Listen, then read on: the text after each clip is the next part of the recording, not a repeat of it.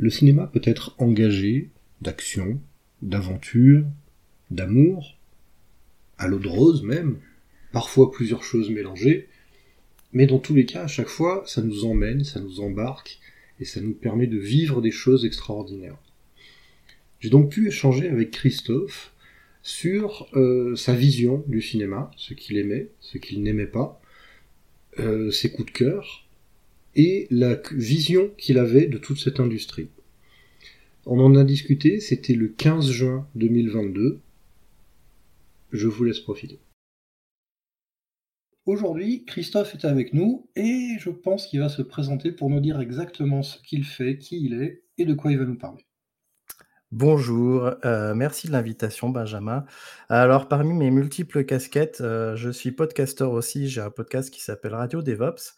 J'ai deux chaînes YouTube, une euh, qui est connue sous le nom des Compagnons du DevOps et une autre qui est connue sous mon, sous mon nom, où je parle d'entrepreneuriat. La première, évidemment, je parle de DevOps. Et accessoirement, euh, ce qui me fait euh, gagner ma croûte, en tout cas, ce que j'essaye de me faire gagner ma croûte, c'est d'être d'être consultant mentor en transition DevOps et, aussi product owner et, et CTO du service en ligne qui s'appelle Frogit, qui est une usine logicielle made in France. D'accord. Donc je précise, tu es Christophe Chaudier, parce que le... je ne l'avais pas précisé.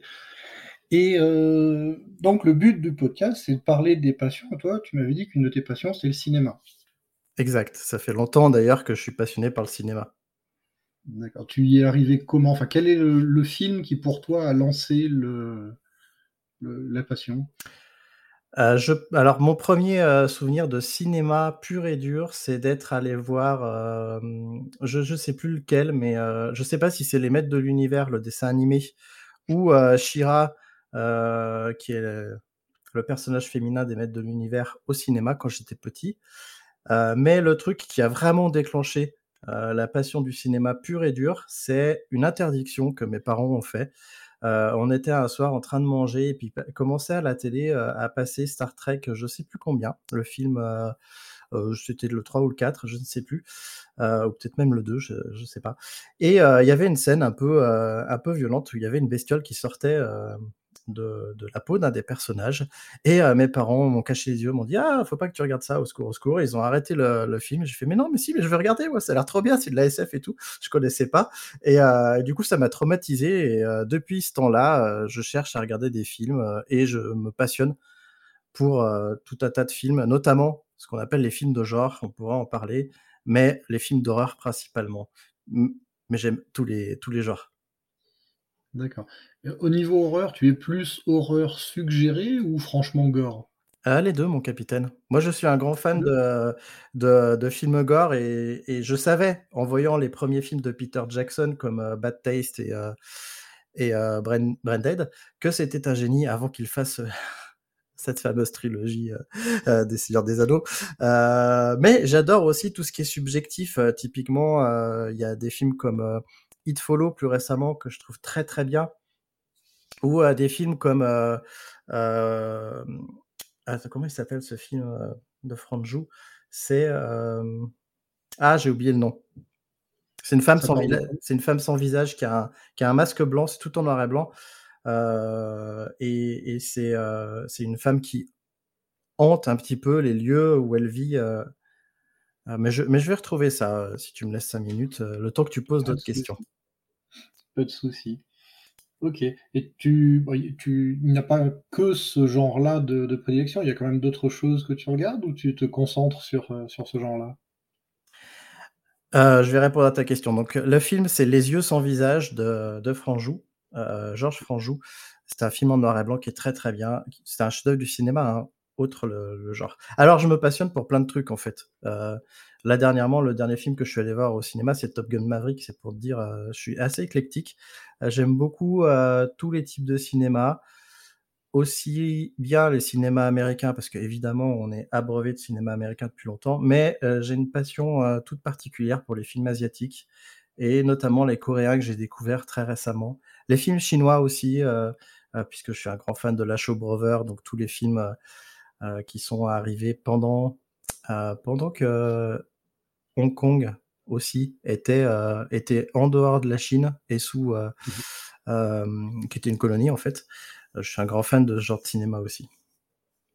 D'accord. D'accord, d'accord. Moi, je, c'est vrai que moi, j'ai plus. de mon côté, j'ai pas de genre particulier. Je vais marcher au coup de cœur. Et ça va être très, très éclectique. Et euh, toi, tu as quand même un genre de. Enfin, tu as, des genres de, prédilection, mais tu restes assez, assez ouvert sur, euh, sur un peu tout. Aussi bien du grand spectacle que du, euh, de l'intimiste. Exactement. notamment, j'ai prêté à ma copine il n'y a pas si longtemps Dancer in the Dark, qui est un film un peu intimiste, un peu, un peu bizarre aussi. C'est un film de Lars von Trier. c'est l'un de ses films les plus connus en plus. mais j'aime beaucoup Lars von Trier. C'est celui avec Björk? Oui, c'est ça, c'est celui avec Björk. Euh, une vraie, euh, un vrai drame qui fait pleurer. Non, j'aime beaucoup euh, tous les types de films. En fait, j'aime les bons films. Par contre, pour trouver les bons films, il faut en voir beaucoup. Et j'en ai vu beaucoup dans ma vie. Et d'ailleurs, je sens depuis quelque temps que j'arrive à une saturation. parce que, notamment, aujourd'hui, il y a beaucoup de films qui sortent. Et c'est très dur d'arriver à, à, tout suivre et de trouver les bons films. Ouais. Et en plus, on a les nouveaux moyens de diffusion. Maintenant, il n'y a plus que le cinéma, il y a aussi les, plateformes de streaming qui proposent des exclusivités. Exactement. Ça peut être intéressant. Ouais, ça peut être intéressant. Après, je suis, je, alors je suis, je suis pas abonné, mais euh, je suis beaucoup euh, euh, les films qui sortent de ces, sur ces plateformes-là. Et parfois, il y a quand même un, je trouve, un manque en termes éditorial. alors, c'est pas le bon terme hein, pour le cinéma, on va dire product producteur. la production, voilà, c'est la production et parfois il manque des choses. Parfois, quand tu laisses un réalisateur trop libre, eh ben, il rate des trucs parce qu'il faut pas oublier que le cinéma, et c'est ça que j'aime beaucoup dans le cinéma, c'est et un art et une industrie. Euh, et c'est un art complexe parce qu'il mixe l'image, la photo, le son, euh, les images, les sentiments, l'histoire. Euh, c'est pour ça que j'adore autant le cinéma et par extension aujourd'hui les séries parce que les séries d'aujourd'hui peut-être qu'on en parlera, mais on fait un, move assez intéressant dans les années 90-2000. Euh, Et je trouve que ces, euh, ces fictions audiovisuelles sont vraiment un aboutissement dans l'art qui est vraiment euh, super bien. Bah, c'est vrai qu'au début, les séries étaient vraiment considérées comme mineures, et maintenant, on se rend compte qu'il y a des, acteurs de renom qui font des séries qui, qui, sont de très grande qualité. E, exactement. Moi, je, je pense, de mon point de vue, que le début Vraiment, alors je l'ai pas vu, mais, euh, mais je, l'ai chez moi en DVD, mais je l'ai pas encore vu. Je pense que le début euh, de l'amorçage a été Le Prisonnier. Euh, par contre, pour moi, la série qui a vraiment lancé les choses, c'est X-Files. c'est une série de genre, évidemment. X-Files. Et, et je crois qu'en parallèle, il y a eu Twin Peaks. Alors, Twin Peaks, là, c'est vraiment un grand nom du cinéma, parce que pour ceux qui ne le savent pas, David Lynch a créé un univers qui s'appelle Twin Peaks trois saisons, euh, un film, euh, et, je crois qu'il y a un bouquin aussi. Et euh, il a vraiment créé une série, il a redéfini avec ces séries-là la manière dont on racontait les histoires, et il a utilisé les codes du soap tout en mettant en place le feuilleton, l'ambiance, le comment dire, l'étrangeté dans sa série, et je trouve que c'est vraiment bien. Si on veut vraiment une cassure nette entre série et l'après euh, super production, pour moi, c'est Lost. Lost a vraiment clairement, euh, c'est, c'est le passage où les séries ont, gagné en niveau. Moi, je suis un grand fan de Lost. D'accord, je l'ai jamais regardé. Ah. C'est, je pense que le regarder maintenant, c'est, euh, parce que Lost, en fait, quand tu le regardais au moment où ça sortait, il y avait un truc parce qu'en plus, on était au début d'Internet, au tout début, et il y avait un truc parce que chaque épisode sortait d'une semaine sur l'autre, et entre les épisodes, comme il te retournait le cerveau à chaque fois, euh, tu étais là, tu étais en train de réfléchir, mais qu'est-ce qui se passe? C'est quoi ce truc? Euh, Parce que c'est une série à la fois fantastique, à la fois il y a plein de rebondissements, euh, il y a de la science-fiction aussi, il y a beaucoup de trucs, et il y avait des tonnes et des tonnes de théories. Et en plus, c'est une série avec un univers étendu, puisqu'il y avait des euh, jeux vidéo, des, des web-séries aussi. C'est vraiment... Euh, le regarder aujourd'hui, avec le recul, on ne profite pas de toute cette ébullition qu'on avait à l'époque, euh, où vraiment, tu avais un truc transmédia qui était très fort. D'accord. Surtout, moi, je ne l'ai jamais regardé, mais j'ai entendu des gens qui disaient qu'ils étaient déçus par la fin de Lost. Donc maintenant, revenir regarder Lost en me disant, il y a des chances que je sois déçu par la fin, ça me gâche un peu l'envie. Il y a, il y a de fortes chances que tu sois déçu par la fin. Je fais partie de ces gens-là qui ont été vraiment très mitigés par la fin. Néanmoins, c'est pas parce que euh, la fin du chemin euh, est décevante que le chemin en lui-même n'a pas été décevant. Et en fait, toute l'expérience que tu vas vivre en regardant Lost, parce qu'il y a ça aussi, et le cheminement que tu vas avoir, surtout si tu euh, regardes pas à la suite, si tu laisses ton cerveau réfléchir à tout ce que tu as vu pendant une petite semaine, ça va quand même t'animer et tu vas tu vas t'en rappeler longtemps. D'accord. Ok. Et au niveau cinéma, est-ce que tu te contentes de, de vivre l'histoire de, des films ou est-ce que derrière, tu vas euh, voir ce qui s'est passé autour du film? Est-ce que tu vas chercher à voir des making-of, des anecdotes de tournage, ce genre de choses, parce que ça t'intéresse pas du tout? Euh, ouais, ouais, je, suis un gros fan de, bonus et tout. Euh, moi, j'adore les histoires autour des films parce que en plus, euh, ça t'aide à comprendre le cinéma. C'est aussi pour ça que j'aime le cinéma. Alors, s'il y a des, films qui me passionnent le plus ou des séries qui me passionnent le plus, c'est les films et les séries qui parlent de cinéma. Je, je trouve ça passionnant. Euh, typiquement, il y a un film que tout le monde connaît qui s'appelle Blade Runner. Euh, le fait de savoir qu'il a eu quatre ou cinq versions différentes avec des durées différentes et pourquoi ces versions existent, je trouve ça super intéressant. Euh, le fait de savoir que, par exemple, euh, le film récent, alors je l'ai pas vu, mais mais ça, c'est un réalisateur que j'aime beaucoup. C'est ah là là, la Justice League. Pourquoi est-ce que la Justice League, qui était réalisée par Snyder, a été finie et sortie au cinéma par Josh Whedon? Et pourquoi il y a eu une Snyder Cut? Euh, Qu'est-ce qui s'est passé dans la vie du réalisateur, autour de l'équipe euh, à ce moment-là? C'est super intéressant. Et les making-of, quand les gens ils te racontent comment ils font les choses et tout, euh, comment est-ce qu'ils écrivent les histoires, c'est vraiment super bien. J'ai même des bouquins qui parlent de cinéma, tellement je suis fan. Je voulais, en fait, quand j'étais plus jeune, je voulais devenir réalisateur, mais c'est un métier tellement exigeant que du coup, je suis pas mécontent d'être d'être à la tech. Bon, tu me diras, aujourd'hui, je suis entrepreneur dans le numérique c'est peut-être un peu pareil. J'avais acheté le, bouquin du cinquième élément de Besson quand j'étais ado.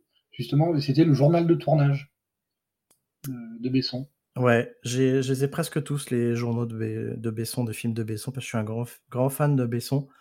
Un peu moins de ses derniers films, mais, euh, mais euh, jusqu'à jusqu'à Angela, j'aime beaucoup.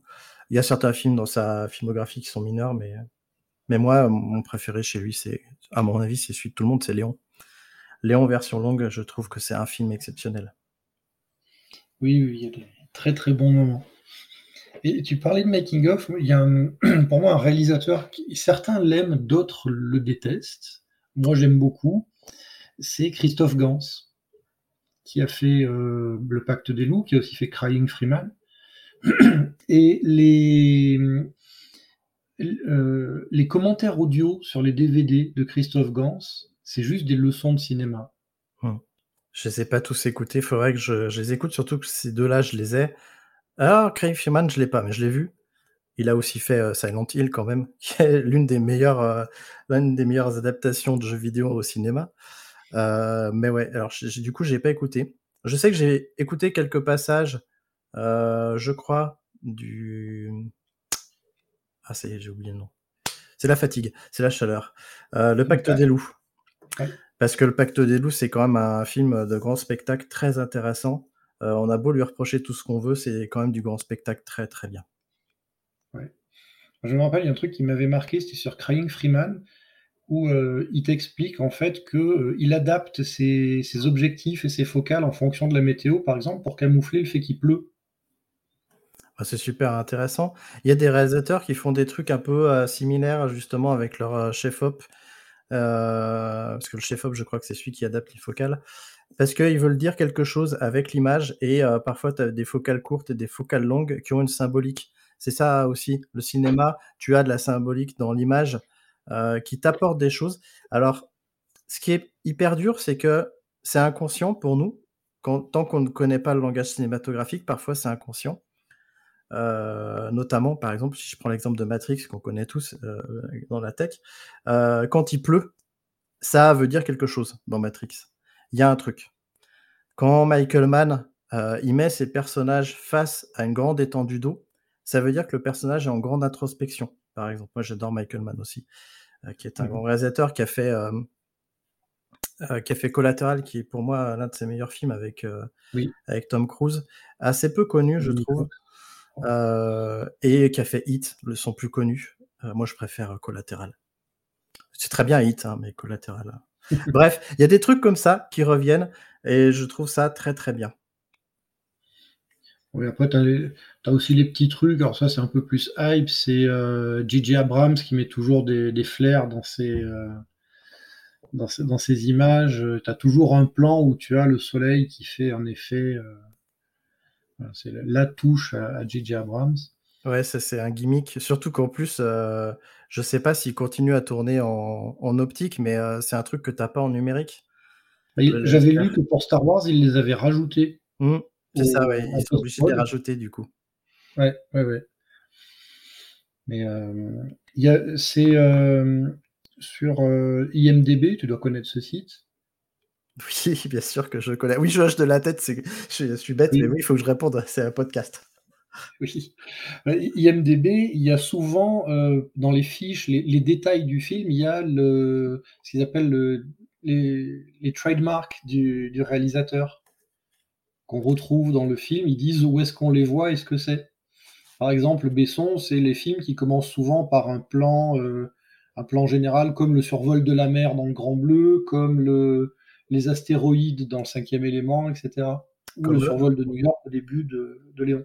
Ouais, il y a un plan sur la route aussi dans Nikita. Euh, pareil, la caméra, en fait, je crois qu'elle fait le même mouvement. C'est-à-dire qu'elle filme une grande étendue, que ce soit des astéroïdes de l'eau ou du, du, et après elle, elle remonte et elle filme des personnages ou euh, un élément particulier. C'est ça. C'est toujours la, même chose. C'est bien quand les réalisateurs ils ont des gimmicks.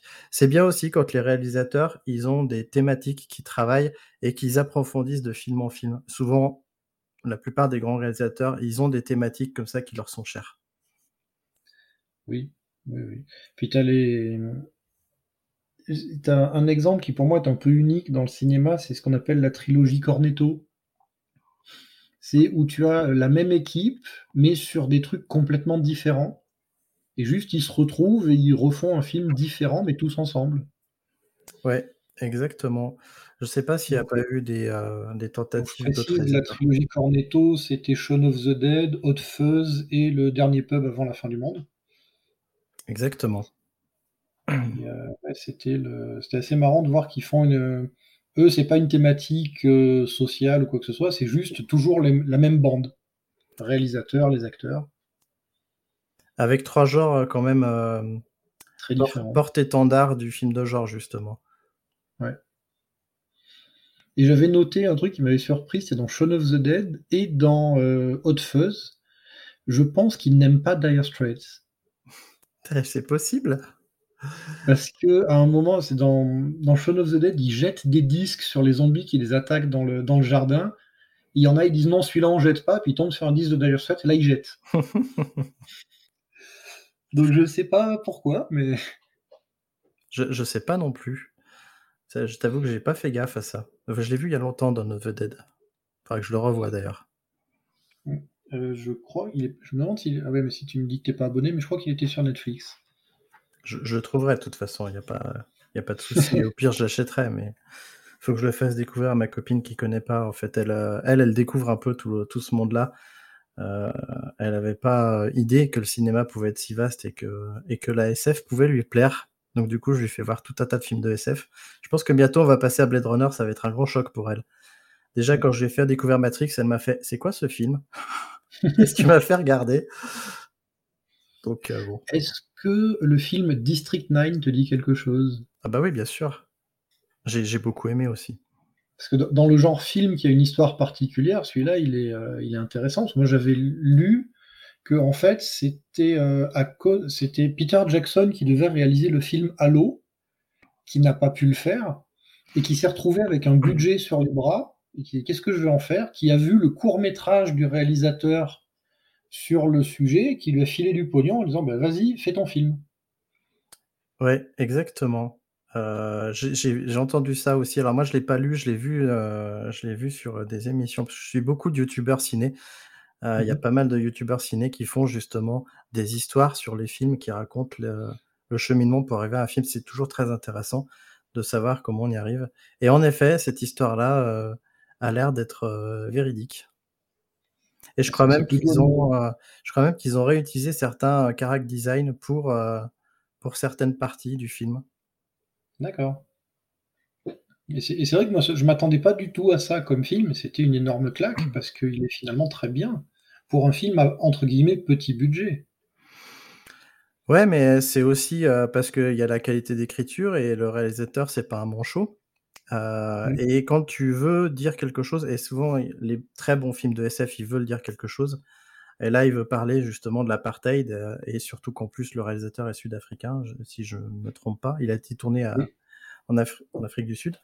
Et, euh, et là, du coup, il utilise le- l'excuse des extraterrestres pour parler de l'apartheid. Et, euh, et donc, il peut raconter des choses que tu pourrais pas montrer sinon, euh, ou très difficilement. Et pourtant, ça te fait réfléchir. Mm. Mais c'est vrai que si on regarde ce réalisateur-là, je crois que c'est Neil Blomkamp, et euh, il fait toujours des, des films. Alors j'en ai pas vu, je les ai pas tous vus de lui, mais il a fait ça. Il a fait euh, Elysium, Exact. qui est euh, sur les, les inégalités sociales. Les, les pauvres sont juste bons à travailler, à mourir, alors que les autres sont tranquilles dans leur, leur station euh, en altitude. Et il y avait Chappie, qui était euh, sur l'intelligence artificielle et le, les sentiments et aussi un peu l'exclusion. Mais il a toujours un discours qui est très, euh, très cash en fait dans ce qu'il fait. C'est toujours très violent. Parce qu'on peut pas dire que ça aille tout en douceur dans ses films. S'il faut faire exploser un mec, je pense que ça lui fait pas peur. Mais euh, il y a toujours ce petit message qui est en fond de ses histoires. Oui, tout à fait. Alors, euh, c'est vrai que j'ai beaucoup aimé Chappie, Elysium, j'ai bien aimé, mais sans plus. Euh, et il a fait un quatrième film que j'ai pas vu qui s'appelle Démonique, en effet. euh, il a pas fait comment, pardon? Démonique. Démonique, je pense que c'est- c'est aussi un film de SF. Euh, c'est un film canadien, apparemment. Il est sorti en 2021, donc ça fait, euh, ça fait peu de temps encore. Mais bon, je- c'est un film que j'ai pas encore vu. Je sais que pendant un temps, il devait réaliser un Alien et que ça, ça a été annulé. Oui, exact. Il devait réaliser Alien 5 avec les aliens euh, qui arrivent sur la Terre. Il y avait des superbes euh, euh, tests dessinés de ce que ça devait être. Et à la place, on a eu tous les aliens versus Predator qui ont recyclé une partie des choses. On peut pas dire qu'Alien versus Predator soit quand même du très haut niveau, enfin selon moi. Ouais, et c'est d'ailleurs dommage parce que tous les, euh, tous les fans comme moi l'attendaient. Il y avait eu une BD en fait avant Alien versus Predator qui était très bien. Mais les films, bon, voilà. On a... De toute façon, euh, moi je suis un, énorme fan de la saga d'Alien. Euh, Chez moi, au-dessus de ma bibliothèque de jeux de rôle, j'ai une tête d'Alien, tellement je suis un gros fan. Mais je trouve qu'après après la trilogie, c'est ça, après la trilogie, euh, même euh, Alien 4, j'aime pas mal parce que ah, j'aime pas, j'aime bien, même si c'est pas mon préféré. Mais après ces, ces quatre films, la la franchise a eu tendance à se gâter un petit peu quand même. Oui. Même si le père Scott est revenu à la réalisation, c'est pas ce qu'il ait fait de mieux dans sa vie. Je trouve. Non. Euh, Je suis d'accord. Je suis d'accord. Pareil, j'aime bien Alien. Et ce qui est marrant, c'est que Alien, ça change. C'est, une série de films, mais ça change. Le premier, c'est plus un film un peu horreur, là où les autres vont être plus dans l'action ou dans le... des trucs comme ça. Ça change un petit peu de, style au fur et à mesure. Euh, ouais, c'est ça qui est bien, c'est qu'ils ils ont pas refait à chaque fois la même chose. Euh, le premier, c'est clairement un film d'horreur. Moi, je trouve que c'est un film de maison hantée. Il y a tous les codes. Euh, quand tu analyses, tu, tu te dis l'alien c'est un fantôme, mais après tu regardes un film de maison hantée, tu regardes Alien, je trouve que c'est vraiment euh, très pour très ça. Euh, le deuxième, c'est vraiment de l'action militaire pure et dure. Euh, le troisième, c'est plutôt un thriller, euh, un, un, un thriller euh, religieux, vraiment. Mm. Et le dernier, c'est une sorte de pastiche euh, de la SF. euh, Enfin, bon, Genet, euh, on le connaît. Pardon, c'est les grands trucs. euh, C'est pas le meilleur film qu'il ait fait dans sa vie, mais, euh, mais il a apporté un truc à la saga. Puis après, on a eu des trucs euh, vraiment euh, passables, clairement. Bah après, c'était plus commercial, je pense. Enfin, c'était purement commercial. Ils avaient moins de choses à dire. Ils étaient juste là pour faire du spectacle. Ouais, mais c'est commercial à partir du numéro 2, hein, quand tu as James Cameron qui arrive, qui fait, après le succès d'Alien, bon, je vais faire un numéro 2, je vais faire un film d'action, il va y avoir des aliens de partout. Sauf que James Cameron, c'est quelqu'un qui a de la bouteille, même à l'époque, je crois qu'il avait déjà fait quand même pas mal de, films, et il sait ce qu'il veut faire. C'est pas pour rien qu'il est hyper influent à Hollywood aujourd'hui. Oui. Fincher, quand il a fait son film Alien 3, il a eu beaucoup de problèmes, lui. Parce que là, pour le coup, il le renie même. il, il, pas, c'était son premier film. Il n'a pas su gérer les producteurs et les producteurs ont fait beaucoup de choses que lui voulait pas faire.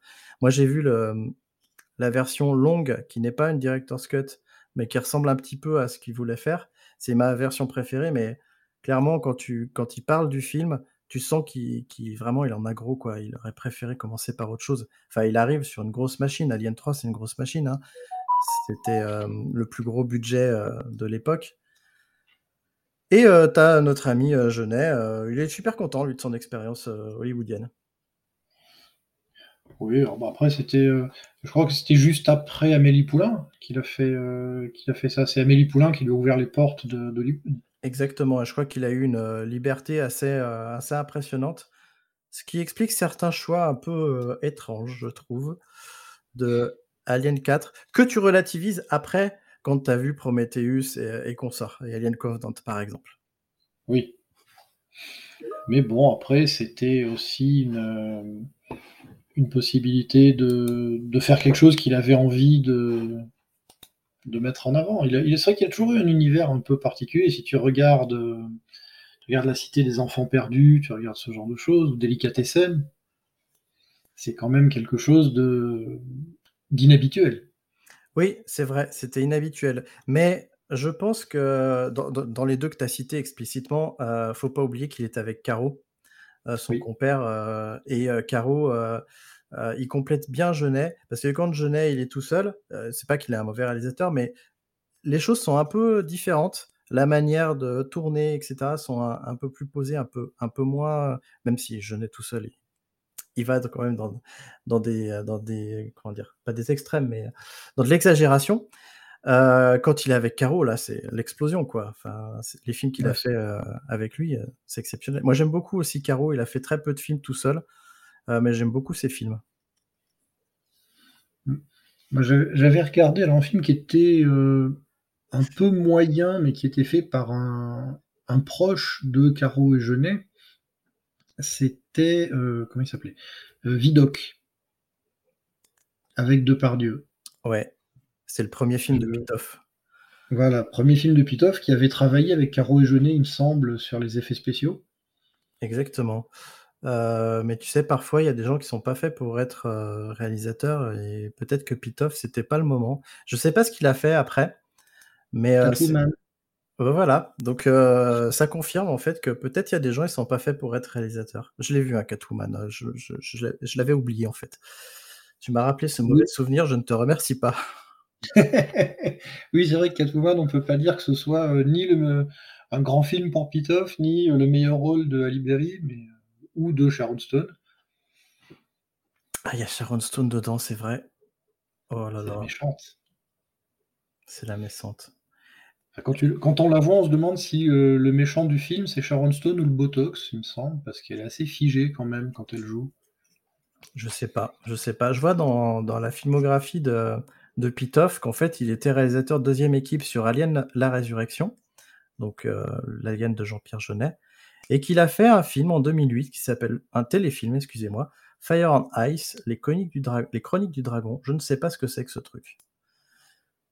Et il a rien fait depuis. Euh, donc, euh, en tout cas en termes de réalisation. Hein. Mm. Parce qu'en termes de directeur des effets spéciaux, il a continué. Euh, il a continué, il a fait Jeanne d'Arc, Astérix et Obélix. Enfin bref, c'est un très bon réalisateur. Enfin, c'est un très bon directeur des effets spéciaux numériques. Ça, on peut pas lui enlever. Oui. oui,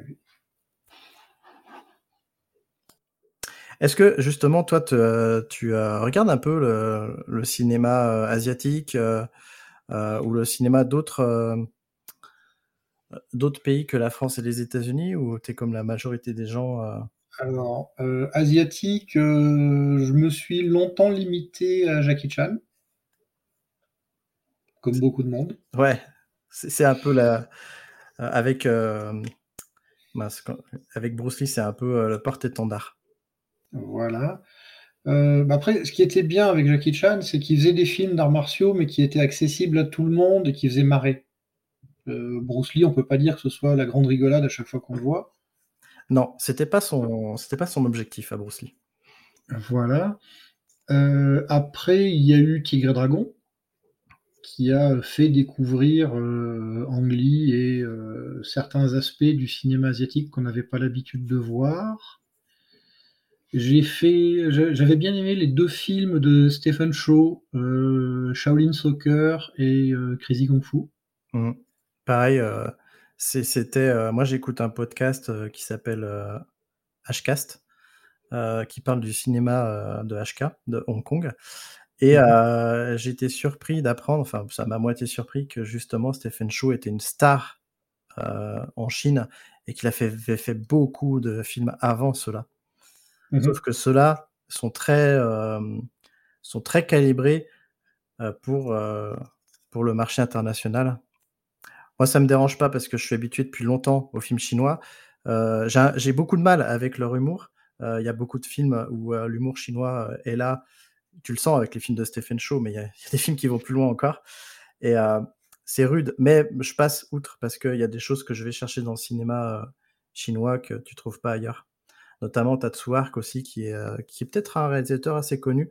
C'est il fait des films, je sais pas comment il fait, il, fait 3 à 4 films par, par an, et il fait des films euh, expérimentaux, des grands films.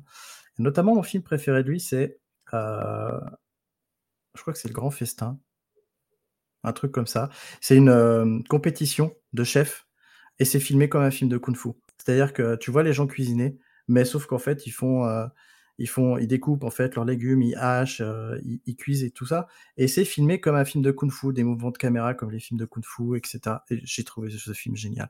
J'adore ce film. Comme le générique de Cauchemar en cuisine, en fait. Ah, je, je regarde pas ce genre. non, ils, ont essayé de faire ça, je pense, dans le générique, il y avoir une référence. C'est possible, hein, parce que c'est un vieux film des années 90. Hein. Où on voit euh, l'animateur qui nous sont tabliers, ça fait et ça y est, il a noué le tablier. Donc euh, oui, oui, c'est. Euh, il y a peut-être le celui qui a fait le, générique, il y a peut-être une référence sur Tsuyark. Le festin chinois, voilà, c'est ça, 95 déjà. D'accord. Mais c'est possible hein, que ce soit ça. J'avais, j'avais, euh, je m'étais acheté un coffret à l'époque où Jet Li démarrait. C'était la secte du lotus blanc, quelque chose comme ça. Oui. Il y avait deux films. C'est euh, il joue le rôle d'un des personnages les plus euh, les plus représentés au cinéma chinois. le maître C'est ça. ou, alors, ou alors tu parles du maître de Bruce Lee. Et dans ce cas, c'est pas Wong Fei-hong. Euh, si, il me semble que c'est Wong Fei-hong. D'accord. Il me semble que c'est lui et c'était donc Jet Li a tenu son rôle dans deux ou trois films, je sais plus. Et j'avais essayé de prendre les coffrets de ces trucs-là. Mais après, niveau euh, film euh, asiatique, je serais plus sur les films d'animation. Ouais, les films du coup japonais plutôt. Ouais, Akira ou ce genre de choses. ouais, j'aime beaucoup aussi le cinéma japonais. Bon, j'ai une tendresse particulière pour le cinéma chinois, mais en effet, les films d'animation japonais, enfin, je, pense qu'on a le même âge, donc on a dû voir arriver tous les deux le manga euh, en France. Euh, moi, je sais que quand j'ai vu Akira la première fois, ça a été une claque. Quand j'ai lu Akira, parce que c'était le premier manga qui est sorti en France de mémoire, euh, il est sorti chez Glénat en couleur, mon Dieu, dans une édition que tu trouves plus aujourd'hui parce que c'est tout en noir et blanc. ça a été une claque aussi, et puis c'est comme ça que j'ai commencé à être passionné par les mangas. Non, parce qu'en plus, évidemment, cinéma, euh, j'adore les mangas, les comics, la BD, vous l'aurez compris, j'aime tout ce qui est histoire, en fait. Voilà. Justement, parce qu'on parle de comics, qu'est-ce que tu penses des, univers étendus qu'on voit en ce moment euh, pour aussi bien DC que Marvel? J'ai un avis mitigé sur euh, Marvel. Alors,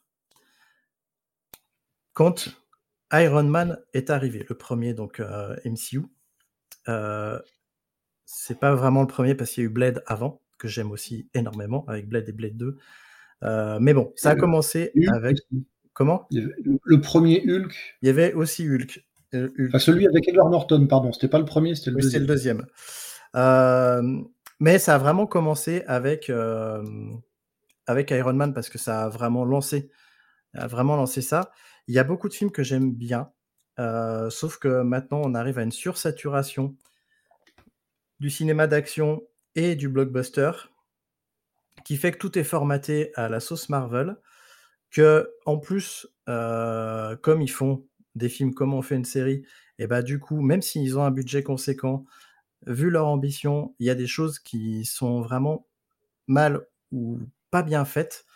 Et le problème, c'est que comme ils ont une grosse influence et on l'a vu avec le dernier euh, Spider-Man que j'ai pas vu, mais euh, je crois qu'il a dépassé le milliard de recettes, c'est énorme. Enfin, enfin, je veux dire, on se rend pas compte, hein, mais c'est énorme. Euh, on sortait de la pandémie, le film il sort au bout de, je sais pas, deux mois, il a dépassé le milliard. Ce qui fait que ça encourage les autres qui font du cinéma à faire pareil. Et comme c'est tout calibré et tout, bah, que ce soit en termes d'esthétique, que ce soit en termes d'humour, que ce soit en termes de scénario, tout est bien calibré. Je trouve que ça tue quelque chose. Ça tue vraiment quelque chose. Alors moi j'aime bien les univers étendus, mais il faut pas que ce soit trop étendu non plus. Typiquement, ce que je préfère dans l'univers étendu euh, Marvel, c'est la série euh, Daredevil, parce que je trouve qu'elle est exceptionnelle, cette série. là oui, je, peux, je ne peux qu'être d'accord, avec un coup de cœur particulier pour la saison 2 et l'arc autour du Punisher. Ouais, ouais, tout à fait. D'ailleurs, le Punisher aussi est une de mes séries euh, préférées. J'ai pas du tout aimé euh, l'autre série. Euh, j'ai oublié son nom avec le, le, gars qui faisait du kung-fu. Bon, bref, c'est pas important. Iron Fist. Iron Fist, tout à fait. J'attendais beaucoup, évidemment, étant fan de films asiatiques, j'attendais beaucoup. Eh ben, j'ai été déçu. Et donc, si on va à côté d'ici, euh, parce qu'on pourrait aller plus loin, hein, parce qu'il y a l'écurie Image aussi qui a été adaptée, il y a, il y a les, les, écuries indépendantes. Euh, mais d'ici, euh, j'aime bien ce qu'ils font. J'aime bien ce qu'a tenté de faire Zack Snyder. Je suis un grand fan de Man of Steel. pour ce qui est de Batman versus Superman, je suis un peu mitigé, mais j'ai pas vu la version longue. Alors il semble que la version longue soit bien meilleure que la version cinéma. Je confirme. Tu confirmes, donc c'est bien. J'aime bien Aquaman, étrangement. Je trouve que ça, que c'est pas mal. Mais je trouve que DC se perd euh, dans sa volonté de vouloir ressembler à Marvel. On le sent. Euh, notamment, on le sent avec Suicide Squad, le premier, qui était une catastrophe. Et euh, oui. Enfin, je veux dire, c'est une grosse merde infâme, ce film si on peut, euh, si on peut dire ça sur les ondes. Mais bon, voilà. Et, et, je trouve dommage que DC n'arrive pas à trouver sa voie. C'est vrai, qu'on voit qu'ils essayent de faire un univers étendu, mais ils n'y arrivent pas. Enfin, ça, ça passe pas. Il y, a, il y a Wonder Woman. Le premier, je l'ai trouvé très bon. Le deuxième, je me suis ennuyé. J'ai pas vu le deuxième, justement. J'ai pas vu le deuxième. De mon avis perso, ce serait une perte de temps. Enfin, c'est. J'ai vraiment pas, pas aimé ce qu'ils en ont fait. Après, euh, si on remonte un peu, euh, les Batman de Nolan, je les ai adorés, surtout euh, Dark Knight. Dark Knight. Et si on remonte encore, évidemment, la série animée Batman, hein, tu t'en doutes que celle-là, elle a... Je sais pas si tu l'as vu, toi, la série animée Batman.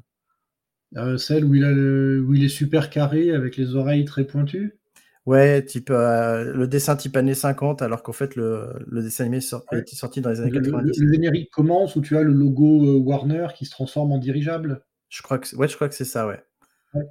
Cette série est très très bien. Il y a aussi, euh, il y a eu des films animés. Euh, je les ai pas tous vus, mais il y a eu beaucoup de films animés et là clairement, à mon avis, en tout cas ceux que j'ai vus étaient bien meilleurs que certains que, que certains derniers films. Parce que n'oublions pas qu'on peut faire des choses sympas avec les films animés. Ah bah oui. Mais par contre, ce que je trouve intéressant chez DC, c'est qu'ils sont en train de tenter des choses, notamment avec Joker, qui est euh, qui du coup est un petit côté à part de leur univers étendu. Et donc je pense qu'ils vont lancer plusieurs univers étendus, surtout qu'à mon avis, ils vont lancer un multivers, donc ils vont se permettre de faire des choses sympas. Ouais, J'ai pas encore vu Joker. moi, j'ai beaucoup aimé Joker. J'ai beaucoup aimé et il y aura une suite, a priori, ils sont en train de, de regarder euh, qui prendre pour jouer euh, Harley Quinn dans Joker. Alors après, euh, autant Suicide Squad était mauvais, il faut reconnaître que l'actrice qui faisait Harley Quinn était plutôt très bien. Oui, mais un film ne peut pas tenir que sur un acteur ou une actrice. C'est bien dommage. Mais elle est, elle, est juste assez folle pour, pour incarner le personnage, en fait. Elle est, c'est ce qu'on a envie de voir. C'est pour ça que je suis curieux de voir le deuxième, qui a été réalisé par James Gunn, qui est le réalisateur de, de Gardiens de la Galaxie, que j'aime beaucoup pour le coup, parce que lui, il a une vraie touche euh, spéciale chez les Marvel, et donc je suis curieux de voir son Suicide Squad, surtout qu'en plus, je pense qu'il va faire une... Euh, je crois qu'il a annoncé qu'il allait faire une série justement avec euh, Peacemaker, qui est un des personnages de la nouvelle Suicide. C'est déjà fait, elle, est déjà lancée aux États-Unis. en France. Ouais, mais tu vois, il y a trop de choses qui sortent, c'est dur, c'est dur à suivre. Marc, tu parlais de réalisateurs atypiques dans le MCU. Il y a euh, Taika Waititi aussi qui a, qui a bien dégraissé le truc et qui a amené quelque chose de vraiment neuf. Si, tu prends Thor, tu prends le Thor 2 qui était. Euh, oui, non, mais le Thor 2, je crois que c'est le pire de tous. Déjà, le Thor 1 n'était pas. Voilà. Et avec Thor 3, Thor Ragnarok, ça, ça repart. T'as l'impression qu'il reboot carrément le truc. Ouais, puis c'était très drôle aussi. J'ai trouvé que c'était vachement bien. Et puis euh, l'autodérision autour de Thor, j'ai trouvé ça très très drôle. Donc je suis, je suis, euh, je suis vraiment en plus. Je crois qu'il réalise euh, Thor Love and Thunder. Je crois que c'est ça le nom. Oui, qui sort dans un mois. Et, et justement avec un Thor féminin. Ça, ça, ça j'ai hâte de voir aussi. Oui. J'ai vu d'autres films de, de ce réalisateur et il a un... Je sais pas si tu as vu Jojo Rabbit. Je l'ai pas vu, non. Je l'ai pas vu. En fait, j'ai pas vu beaucoup de, films. Je l'ai trouvé génial. Ah oui? Ouais, ouais, ouais. Vraiment à voir. Euh, émouvant, amusant. Euh, vraiment. Euh, Scarlett Johansson, on la voit pas beaucoup, mais juste, juste ce qu'il faut. Elle est. Elle fait une espèce de petit, de petit fil conducteur pour, pour son fils. Et non, vraiment, vraiment bien. Eh ben, de toute façon, il est dans ma liste de films à voir, qui est longue comme le bras, hein, puisque j'ai plus de 2000 films à voir, donc euh, ça fait beaucoup. Ça fait peu par rapport au nombre de films que j'ai déjà vus, mais bon, quand même. j'ai arrêté de compter le nombre de films quand j'avais dépassé les 4000, donc c'est pour te dire. Euh, et c'était il y a plus de 10 ans, donc euh, voilà, j'en suis à. J'essaye de tenir à jour une liste des films que j'ai vus parce que parfois, ça m'arrive de revoir des films et de me dire, mais ça me dit quelque chose cette histoire. Alors, c'est pas les meilleurs films évidemment. Et je me dis, mais attends, mais j'ai déjà vu ce film, c'est pas possible, il va se passer ça, il se passe ça. Et donc, des fois, je me dis, bon, bah, pourquoi j'ai été revoir ça? Pourquoi je l'ai pas noté? C'est pour ça que je tiens un jour euh, une liste de films que j'ai vus, parce que sinon, en effet, je me retrouve à revoir un film qui m'intéresse, mais qui est pas forcément euh, un super film, parce que c'est pas parce qu'un pitch il est bon que le film il va être bon. Et comme en plus je suis grand public, j'ai tendance à lancer des films comme ça pendant un long moment, tu vois, je, te dis, j'adorais le cinéma. Pendant un long moment, en fait, ma télévision, c'était mon cinéma. C'était euh, au tout début de ma carrière, en fait, de développeur. Euh, j'habitais tout seul. Euh, j'avais beau avoir une grande télé. le cinéma à côté de chez moi, il faisait les places à, je sais pas, je crois, 10 francs, un truc comme ça. Oui, ou 4 euros. 1,50€ pour les plus jeunes? Ouais, c'était c'était c'était 2 ou, 2 ou 4 euros, je crois, la, la séance. C'était pas beaucoup hein, pour pour quelqu'un qui travaille dans l'informatique, même si j'étais pas super bien payé, mais en tout cas, ça me permettait d'aller au moins une fois par semaine au cinéma. Et en fait, je me pointais au ciné, les mains dans les poches, je regardais les affiches et je me disais, ouais, ce film-là, il a l'air pas mal, je vais aller le voir. Je prenais ma place et j'allais, j'allais au cinéma. J'étais tout seul en plus, c'était tranquille. Bon, depuis, ce, film, ce cinéma n'existe plus, l'immeuble n'existe plus, il a été, il a été tombé, mais j'aimais beaucoup ce cinéma. Ouais. D'ailleurs, est-ce que tu as des... en tête un film dont le pitch te semblait génial et dont tu as été déçu de la réalisation, enfin de la, mise en œuvre? Probablement plein. Euh, là, comme ça, je vois pas. Euh, je, serais taquin, je dirais, pour BTUS. mais, je serais vraiment trop taquin. Enfin, ce serait vraiment pas drôle parce que tout le monde s'attendait à avoir un bon film. Enfin, Ridley Scott qui revient sur Alien, euh, sauf que il a pris de l'âge, le pauvre Ridley, et, euh, et pas. Et, je sais pas, il s'est mal entouré. Euh, non, je. Ah, je vais en trouver un, mais là, comme ça, je sais pas. Le temps que tu cherches, moi j'en ai un à proposer, c'était Time Out avec euh, Justin Timberlake. Je sais pas si tu te rappelles de ce film. Oui, mais moi j'avais bien aimé ce film. J'avais bien aimé ce film. J'avais été, enfin, j'avais bien aimé, mais je m'attendais à beaucoup mieux. Après, c'est un petit film aussi. C'est vrai que le, pitch promettait beaucoup plus. Et euh, je m'attendais à beaucoup mieux en fait. Mais même si le film en lui-même n'est pas mauvais, l'idée, j'ai trouvé l'idée excellente. Donc je, résume l'idée. En gros, c'est euh, la monnaie a disparu et euh, chacun, chaque humain sur le bras a un compte à rebours, c'est le temps qu'il lui reste à vivre, et les gens payent avec du temps. Voilà, donc quand on travaille, on gagne des heures de vie, quand on veut acheter à manger, ben on en dépense, etc., etc. Moi, je pense que j'ai du mal à trouver un film parce que j'en vois tellement que ceux qui me plaisent pas me marquent pas en fait. Sauf les grosses bouses euh, comme euh, Prometheus, j'assiste. Euh, mais mais j'avoue, je suis pas. Il y en a probablement plein, mais mais là comme ça, je je sais pas quoi te dire. Ah, c'est souvent les remakes qui me font cet effet-là en fait. Typiquement, si je me rappelle, je me rappelle du remake de Evil Dead. Voilà, un mmh film que j'adore, hein, et surtout Evil Dead 2. Si vous n'avez jamais vu Evil Dead, allez vous taper Evil Dead 1, 2 et 3. Euh, et il y a eu un remake que plein de gens aiment, mais moi, je, suis désolé, j'ai été froid. Enfin, je n'ai pas compris euh, pourquoi on avait fait un remake de ce film. Et donc le pitch aurait pu se résumer à ah bah revivez euh, le film avec les moyens actuels et tout, ça, ça aurait été super bien, mais non, non. J'avais eu le cas une fois d'un film c'était, je crois, la seule fois où pendant le film j'ai failli partir, tellement je trouvais ça mauvais c'était Cosmopolis de Cronenberg. Je l'ai pas vu encore. Et pourtant, j'adore Cronenberg. C'était vraiment spécial. Avec Robert Pattinson qui essayait de casser son image de beau gosse Twilight.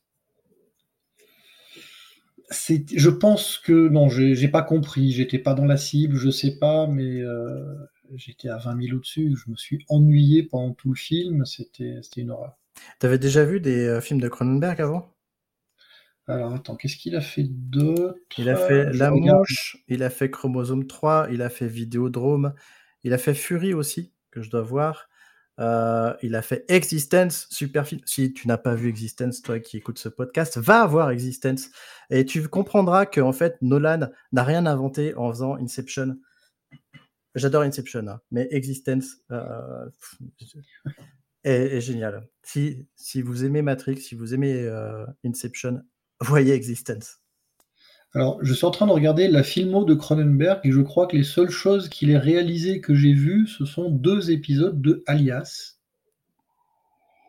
La série. Euh, Donc, en effet, euh, alors, en plus, Cosmopolis, ça a l'air d'être vraiment un pas de côté par rapport à sa filmo parce que Cronenberg, il est quand même très orienté euh, cinéma d'horreur, cinéma un peu SF, et surtout, il fait ce qu'on appelle de la body horror, c'est-à-dire l'horreur qui est basée sur la mutation et les problèmes liés au corps.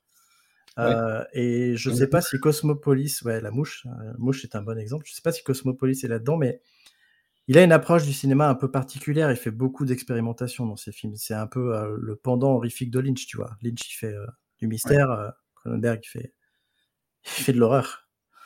Donc, euh, ça m'étonne pas. Euh, Cosmopolis, j'y étais allé, c'était un, pote qui m'a dit Ouais, le nouveau Cronenberg, viens, on va voir, ça va être cool. Oh, Cronenberg, le nom est connu, je vais tenter. Quand on est sorti, j'ai perdu un ami. Il aurait peut-être dû se renseigner à savoir si tu avais déjà vu des Cronenberg. Euh. Tu vois, c'est un peu comme si j'emmenais quelqu'un voir un film de, Carpenter et qu'il n'avait jamais rien vu de Carpenter si Georges l'amène voir le, encore que j'allais dire euh, L'Onde de la folie, mais il est très bien. Mais si jamais, si jamais je l'emmène voir un film comme euh, euh, Escape from New York, typiquement, j'ai mon meilleur ami qui l'a vu et il n'a pas trouvé le film très bien. Et ben justement, tout à l'heure, on parlait de l'histoire liée au film. Il y a aussi un truc que j'aime bien. Je digresse, je suis désolé. Hein. il y a un truc que j'aime bien, c'est recontextualiser les films dans leur époque. Typiquement, quand est sorti euh, Escape from New York, euh, donc le premier, hein, pas Escape from Los Angeles, C'est un film qui, qui est sorti, je crois, dans les années 70-80, je sais plus exactement. Et il y avait justement un, climat social aux États-Unis qui était particulier. Et en plus, quand on sait que, que le réalisateur est vraiment, enfin, il, est clairement très très à gauche, limite anarchiste. dans ses films, ça se sent. Hein. Il, a beaucoup de véhémence quant au système américain. Là, tu sens qu'en fait, il a voulu montrer toutes les dérives possibles que pouvait amener le système à l'époque. Il l'a poussé au maximum. Pour ceux qui ne connaissent pas, c'est en gros, euh, on est dans le futur. Il y a Manhattan qui a été transformé en prison géante. Et en fait, on envoie les gens euh, dont on veut plus s'occuper à l'intérieur de Manhattan. Et donc, Manhattan, une, sorte de zone de non-droit euh, où justement il se passe des choses pas très catholiques. Et en fait, il y a Air Force One, donc bah, l'avion du président des États-Unis, qui se crache à Manhattan parce qu'il a eu un problème. Donc on va chercher un, un mec euh, assez badass et on l'envoie, on lui dit bah écoute euh, Snake, euh, t'as pas le choix.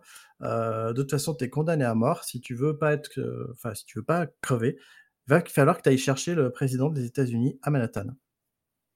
D'accord. Voilà. Et donc, si j'emmène voir quelqu'un qui ne connaît pas la filmographie de Carpenter, à voir un film comme ça, surtout un vieux film comme ça, il va me dire mais c'est quoi ton truc En plus, on voit rien, c'est tout noir, euh, c'est hyper nihiliste. Euh, euh, voilà. Par contre, quand on connaît un peu la filmographie d'un réalisateur, ses thèmes, etc., la manière dont il est et le contexte dans lequel le film a été tourné, ça peut nous éclairer aussi sur certaines choses. Parce que typiquement, il y a des films qui sont tournés dans des contextes particuliers qui, plusieurs années après, ne pourraient plus voir le jour, parce que soit c'était pas intéressant de véhiculer le message, soit le film ne peut plus être fait. Et si tu veux, on peut parler aussi de la manière dont sont faits les films et les budgets des films. Mmh je sais pas si ça t'intéresse. Oh oui, oui, ça peut être intéressant. Il faut, je pense que le, scénariste et le réalisateur doivent réussir à hyper les studios pour, euh, pour qu'ils les financent. Ouais, il y a, bah. Euh, il y a plusieurs voies. Il y a les, le cinéma indépendant. Donc là, en effet, c'est c'est le réalisateur et le scénariste qui vont chercher, chercher des, thunes auprès des producteurs. mais souvent, c'est des petits budgets. Et il y a les très gros budgets. sauf qu'historiquement, en fait, il y a plusieurs types de budgets. Il y a les petits budgets, cinéma indépendant, les films qui, qui coûtent moins de 10 millions à produire, 10 millions de dollars. Il y a mmh les gros budgets, les très gros budgets qui sont des films à plus de 50-60 millions de dollars. Et tu as les films intermédiaires les films intermédiaires qui coûtent entre 20 et 50 millions de dollars, qui sont des films qui sont encore euh, faciles à rentabiliser, mais qui sont souvent des films un peu, euh, un peu hors normes parce que euh, on ne sait pas si ça va fonctionner. C'est pas des films qui sont très cadrés, ils coûtent assez cher, mais c'est pas des films, je dire, c'est pas un film indépendant où tu peux te permettre de perdre 10 millions. Et typiquement, dans ce genre de film, tu euh, as tout un tas de grands films, des films à Oscar, qui sont sortis. Et tout à l'heure, on parlait des plateformes. Avec l'avènement des plateformes, eh ben, une plateforme, vu que ça va être eux, enfin, faut pas se le cacher, ça va être eux les plus grands financeurs. Enfin, je veux Disney a, mis la main sur euh, plus de la moitié euh, des, studios américains, donc bon, Et comme ils financent leur plateforme, c'est plus intéressant pour eux de financer une grosse série avec beaucoup de budget que un film de 40 à 50 millions. Et en fait, on est en train de voir, et euh, j'avais vu une émission là-dessus qui était très intéressante, on est en train de voir une raréfaction de ces films euh, qu'on appelle mid-budget, euh, qui permettent justement de raconter des histoires de qualité et avec un budget conséquent. Typiquement, je crois que Les Évadés était un film de ce type-là. Je sais pas si tu l'as vu, le, film qui était adapté d'un roman de Stephen King. Oui. Et eh ben, euh, en anglais, c'est euh, Shawshank Redemption, je crois. Oui, c'est ça. Avec Tim Robbins. C'est ça. Tous ces films-là euh, sont des films à, budget moyen, on va dire. Et ces films-là ont tendance à disparaître aujourd'hui. Parce que justement, les plateformes qui financent préfèrent financer des séries. Alors j'ai rien contre mmh. les séries, mais à un moment donné, quand c'est quand tu vas financer des séries, que tu finances plus ce genre de film, on va avoir des choses qui sont en plus très standardisées. Ouais. C'est pour ça aussi que, euh, je sais pas si tu l'as senti, mais moi je l'ai clairement senti depuis les années 2000-2010. Euh, j'ai, en fait, j'ai un sentiment comme quoi il y a une baisse de qualité dans, dans les films, et je pense que c'est lié à ça. Je pense que c'est lié au fait que on finance moins des films moyen budget, qui sont des films qui ont des budgets conséquents pour raconter des histoires intéressantes, mais dont, en fait, ça sort tellement des sentiers battus que soit ça devient un film indépendant à petit budget, et donc là, tu peux pas raconter forcément tout ce que tu veux, soit il faut que tu fasses un gros budget, et là, il faut que ce soit hyper, hyper euh, cadré. Mmh. Bah, il, me semble que c'était un peu ce qui s'était passé pour euh, Matrix, justement, c'est qu'ils étaient allés voir les studios qui leur avaient donné une certaine somme, qu'ils avaient dépensé la totalité de la somme pour faire la scène d'intro, qu'ils étaient revenus la montrer au studio et que le studio a dit bon bah d'accord on vous donne plus. Ouais, exactement. Euh, Matrix, je sais pas combien il a coûté, mais, euh, mais il a pas, il a, coûté, il a coûté, je crois, 40 000 ou 50 000 dollars à l'époque. je crois qu'IMDB doit pouvoir nous le dire. et millions, excusez-moi, millions. Ouais, donc en effet, Les Évadés, c'est 25 millions. Donc c'est, euh, tu vois, c'est ce genre de film. À 25 millions aujourd'hui, tu fais, euh, tu fais deux épisodes de série. Stranger Things, euh, un épisode de série, c'est 15 millions, je crois.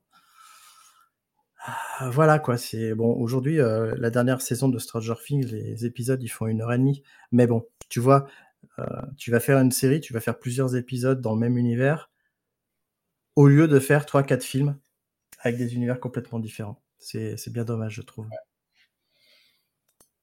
Après, euh, Netflix avait tenté de, financer le dernier Jean-Pierre Jeunet. Que j'ai pas regardé.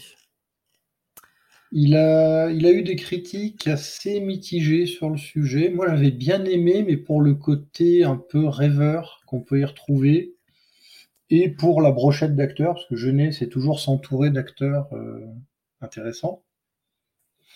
Bon, j'ai été déçu sur un point, c'est que dans celui-là, il n'y avait pas euh, un acteur que j'aime beaucoup, c'est euh, Dominique Pinon, hmm. qu'on retrouve dans quasiment tous les Jean-Pierre Jeunet. Oui, c'est vrai. Et il n'était pas dans le dernier, j'ai été très déçu pour ça. C'est vrai. jamais Jean-Pierre Jeunet m'entend, va-t-on savoir des fois qu'il n'a rien à faire un jour? Jean-Pierre, il faut remettre Dominique Pinon à l'image. Mais peut-être que Dominique Pinon n'était pas libre à ce moment-là pour tourner, je ne sais pas. Alors du coup, je viens de regarder. Côté Matrix, le budget, ça t'intéresse, c'est 63 millions de dollars. Ce qui est intéressant aussi de voir, c'est que, euh, tu sais, il y a une classification aux États-Unis. Le film était classé R. Ça voulait dire que les jeunes ne pouvaient pas y aller sans être accompagnés. Donc, un film de, de, plus de 60 millions de dollars classé R, aujourd'hui, c'est difficile. Bon, déjà à l'époque, c'était difficile, surtout que les frères Wachowski avaient fait, je crois, qu'un seul film avant, qui était très bien, si vous n'avez pas vu Bond, allez voir Bond. Euh, c'est un excellent thriller. Et euh, du coup, je me dis qu'aujourd'hui, faire ce genre de film, c'est dur. En plus, Matrix, tout le monde a pris une claque hein, quand c'est sorti. Moi, moins, parce que je m'attendais à aller voir un film de Kung Fu. Alors, il faut que je raconte, bah, je sais pas si on a le temps, je peux peut-être raconter ma, euh, ma rencontre avec Matrix, c'est marrant. Je sais pas, tu me dis. Hein. Vas-y, vas-y, vas-y. Allez, euh, donc, euh, bon, c'était à l'époque où je regardais énormément de films de, Kung Fu. J'étais un grand fan de, John Woo aussi. Euh, on n'en a pas parlé, mais bon. bref. Et donc, quand les morceaux, en fait, de bande-annonce que j'ai vus, c'était que des combats type, type action, parce qu'en plus, je suivais l'arrivée de Matrix dans, dans des forums ou dans des, des magazines qui parlaient de, films d'action hongkongais. Donc forcément, il y avait Wayne Woping qui était qui était le coordinateur des, euh, des cascades et des, euh, scènes d'action euh, et surtout des scènes de fight. on en parlait beaucoup. Et je me suis dit, ah super, putain, les Américains, ils vont faire un film de Kung Fu trop bien. Et je me suis arrêté là, en fait. Je suis allé dans la salle, je m'attendais à voir un film de Kung Fu, et là, le film commence, et je fais, mais c'est pas un film de Kung Fu, attends, ils se battent, d'accord, ok, mais c'est quoi ça? Et puis après vient la scène de la pile, et je fais, mais oh, je suis où là? C'est trop bien. Et, et en fait, tout cet amalgame d'aspiration euh, qu'avaient les, frères Wachowski à l'époque, euh, qui sont les sœurs maintenant, mais à l'époque c'était encore les frères. Je ne sais jamais comment dire. À l'époque où ils ont tourné les films, donc je, prends le parti que à l'époque c'était les frères, mais voilà. Du coup, les Wachowski. les Wachowski, exact, bah, c'est bien, je vais faire pareil. Donc les Wachowski, à l'époque, euh, ils étaient nourris de plein de trucs, comics, euh, films euh, hongkongais, euh, manga, etc. Tous ces trucs qu'on retrouve dans Matrix se mélangent en plus hyper cohérent. J'ai trouvé ça trop bien. Et donc les gens, ils ont pris une claque quand ils ont vu Matrix. D'ailleurs, Matrix a redéfini comment les films d'action étaient faits. Parce que avant Matrix, c'était vraiment euh, les films à la Die Hard euh, euh, et compagnie. Hein. C'était vraiment, vraiment ça. Die Hard qui avait déjà redéfini en partie comment étaient les films. Mais il y a un film de temps en temps qui arrive et il redéfinit complètement ça. Et tout à l'heure, on a parlé d'Iron Man. Iron Man a redéfini comment on faisait le film d'action aujourd'hui. C'est ça. Mais ouais, il t'as- c'est marrant, t'as toujours, en fait, un qui va innover et après t'as plein qui vont emboîter le pas avec plus ou moins de, de bon goût, on va dire. Mais euh, il y a toujours un qui va lancer une, une nouvelle mode, en fait. On se dit, ah, ça, c'est bien et tout, et puis pouf. euh, Et ben, il y en a un qui a fait ça il y a pas longtemps. J'ai adoré son film. Le film, c'est Hardcore Henry. Je sais pas si tu l'as vu. ça me dit quelque chose. C'est un film qui est tourné à la première personne, donc qui est très Oui, le inspiré. mec euh, qui se réveille avec un. Il se réveille et on lui dit qu'il doit sauver sa copine, je crois, quelque chose comme ça. Exactement, Oui, c'est exactement. un peu jeu vidéo. C'est très jeu vidéo, très inspiré de jeux vidéo. Et je trouve qu'il redéfinit quand même pas mal de, de choses. En plus, il y a beaucoup de plans séquences très longs. Mais c'est étonnant, il n'a pas été copié tant que ça. Peut-être qu'en fait, c'est très dur de faire un film de ce type-là. Mm. C'est peut-être ça aussi. Euh, mais typiquement, euh, ça fait un petit moment qu'on n'a pas eu de, de rénovation, de, révolution euh, dans le cinéma. En même temps, c'est dur. Hein. Oui, maintenant, il y a déjà beaucoup de choses qui ont été faites. Donc, à- arriver à être innovant, c'est pas toujours simple. Ouais, exactement. C'est pas toujours simple. Je crois que le dernier que j'ai apprécié dans ce genre-là, ça doit être Tenet. Ah, j'ai bien aimé Tenet, mais j'ai eu un peu de mal avec la lecture du film. Parce que j'avoue, il est quand même brouillon. Oui. Typiquement, euh, si je compare Tenet à Inception, quand même, qui sont deux films assez, euh, assez proches, Inception, il demande un effort pour suivre, mais il reste compréhensible, je trouve. Tenet, il y a des trucs, j'ai vraiment pas compris. Euh, et, je, et je- je pense qu'il faudrait le revoir une deuxième, voire une troisième fois pour arriver à comprendre des choses. Je sais pas si, si c'est bien. Tu vois, je, je, si je, si je, je vais parler d'une série du coup. Alors j'ai hésité à parler d'un film qui s'appelle Memento ou d'une série qui s'appelle Mister Robot. Je vais parler de Mister Robot, du coup ça, ça va parler au tech. La première fois que j'ai vu la, la première saison, j'ai fait oh c'est trop bien. Et du coup je l'ai fait voir avec ma, à ma copine. Et du coup, pendant qu'elle regardait, moi je regardais, je faisais attention à certains trucs. Pour ceux qui n'ont pas vu Mister Robot, je vous le dis pas, mais il y a des trucs où revisionnage, on voit des choses qui sont exceptionnelles. Et c'est là où tu t'aperçois que la série est super bien écrite, super bien filmée. Et en fait, j'apprécie ce genre d'histoire où, si tu l'as vu une fois, ça se suffit à lui-même, mais si tu reviens et que tu revois, tu as des nouvelles choses. Par contre, les films ou les séries où tu as besoin de les voir plusieurs fois pour arriver à comprendre quelque chose, euh, c'est dur. Ça n'enlève pas à Tenet que les scènes d'action sont géniales. C'est là que je commence à m'inquiéter, c'est que j'ai vu Tenet et j'ai pas eu l'impression de rater un truc. Il va peut-être falloir que je le re-regarde pour voir si cette fois j'arrive à ne pas comprendre. Il y a- alors, euh, l'histoire principale, elle se comprend, mais il y a un truc brouillon dans le film que tu n'as pas dans Inception, typiquement, je trouve. Il y a des trucs, euh, il y a des zones d'ombre qui sont un peu complexes. Et, euh, et en plus, Tenet, c'est assez verbeux comme film. Quand tu le vois en VO, je sais pas si tu l'as vu en VO, mais moi je l'ai vu en VO sous-titré. Je suis pas encore au niveau de pouvoir me passer des sous-titres. Et c'est dur en fait. Parce que si tu rates des petits trucs euh, dans les sous-titres, tu rates un truc. Et, euh, et je trouve que c'est ça aussi qui fait que il y a peut-être un, un truc là-dedans. Mais c'est un film méta, hein. Euh, c'est un film méta parce que euh, bah, le personnage principal, il s'appelle le protagoniste. Euh, ça se base sur le carré, je sais plus comment il s'appelle, le carré de Sator. Euh, Il y a plein de trucs comme ça avec, avec des, des pistes ou des, des, des bases que tu n'as pas forcément. Et je ne sais pas si c'est compréhensible comme ça. L'histoire globale, tu la comprends, mais il y a des trucs qui, à mon avis, seraient plus, plus sympas Alors, j'ai j'ai bien aimé Tenet, mais j'ai préféré Inception. Ok. On va conclure parce que, bah, pour tout dire, c'est l'heure de reprendre le boulot. C'est ça, c'est vrai. C'est 14h, c'est l'heure de reprendre le boulot. Euh, euh, vu que tu aimes les films, je, je peux te donner un... Je sais pas si tu connais, il y a un site qui s'appelle What the Movie. What the Movie? Bah non, je ne connais pas. En fait, il te propose euh, une trentaine d'images par jour. C'est tiré de, de films. Il faut reconnaître le film à partir des images. C'est pas toujours simple. Eh ben, j'irai voir ça, euh, What the Movie. Je mettrai le lien dans la description du, euh, du podcast. Et euh, non, c'est un film qui est, enfin, c'est un site qui est vraiment sympa et ça permet de. Alors, en, fait, tu, tu n'as pas la réponse tout de suite. Il faut attendre 30 jours pour avoir la réponse. Et, et ça peut te donner envie de voir certains films. D'accord, donc ça veut dire que tu dois t'inscrire pour avoir la réponse, j'imagine, parce que si tu attends 30 jours et que tu oublies que tu as fait ça pour revenir. Euh en fait, c'est ordonné par date. Donc tu, ah. peux, tu peux remonter dans le temps et tu peux chaque jour aller voir le. Il y a 30 jours. D'accord. il y a 30 jours.